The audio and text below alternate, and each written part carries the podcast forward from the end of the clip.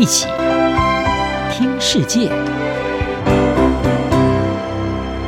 欢迎来到一起听世界，请听一下中央广播电台的国际专题报道。今天的国际专题要为您报道的是，印尼超过三百亿美元迁都案面临政治环境上的争议。为了减轻首都雅加达沉重的环境负担，并且改善印尼各岛屿之间发展不均的问题，印尼总统佐科威在二零一九年的时候宣布了一项迁都计划。而经过因为疫情的延宕之后，印尼众议院是在今年的一月十八号通过了这项迁都法案，也正式的拍板，把印尼首都从雅加达迁移到相距两千公里远的加里曼丹东加里曼丹省。而搬迁计划预计会从二零二四年开始分阶段的进行。人口超过有一千万人的雅加达，多年来不仅饱受交通堵塞、频繁的水患，还有空气污染之苦，也因为过度的抽取地下水而成为全球地层下陷速度最快的城市之一。此外，印尼首都雅加达所在的爪哇岛，数十年来一直是印尼政府的主要发展重心。这也导致印尼区域发展不平衡。印尼将近百分之六十的人口，还有超过半数的经济活动，都集中在爪哇岛。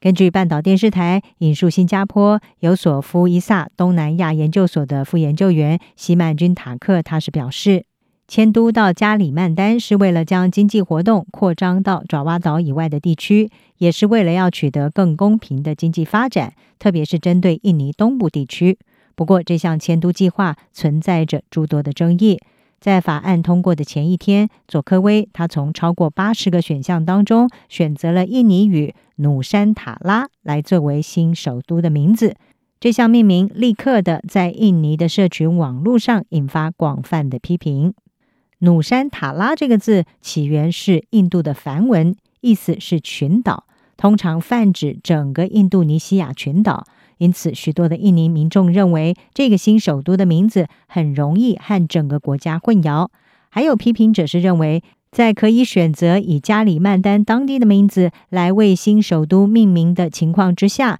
这个命名是违反了迁都最初的目的，具有爪哇中心主义的意识。因为努山塔拉这个词在历史上是十三世纪到十五世纪。征服整个印尼的东爪哇印度教王国满者伯夷所使用。另一方面，在印尼经济正要从 COVID-19 疫情当中开始复苏之际，也不少人士担心迁都会成为印尼国家预算的沉重负担。在佐科威二零一九年宣布要推动迁都的时候，印尼政府表示，迁都的四百六十六兆印尼盾，大约是三百二十五亿美元的经费，只有百分之十九会由政府的预算支出。印尼政府是希望能够透过引进民间的投资者来分摊剩下的迁都经费。在疫情爆发之前，迁都计划的确吸引到了像是阿布达比王储谢克穆罕默德，还有日本软银集团的总裁孙正义这些人的注意。但是在疫情爆发之后，这些可能的投资者没有再被提起了。而印尼未来首都官方网站上的文宣在日前是曾经指出，国家预算将会负担新首都的半数经费。不过，这个资讯在引发争议之后，已经遭到移除。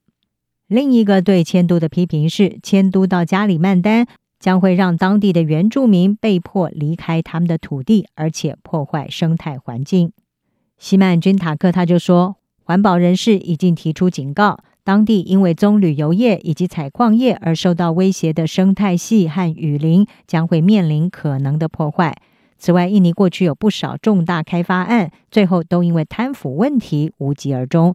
让许多人也担心这一项规模超过了三百亿美元的迁都案，它的前景会是如何？顾问机构欧亚集团是指出，佐科威一直在弱化执法机构，并且忽视可以有助于降低迁都贪腐风险的官僚改革计划。而以目前的情况来看，迁都计划是存在着发生利益冲突、回扣丑闻、法律诉讼，还有进度延宕等等风险。佐科威将这一次的迁都视为是印尼未来发展的最关键建设之一，但是这一项极具野心的计划要如何的在许多争议之下顺利推动，将会是佐科威接下来的重大执政考验。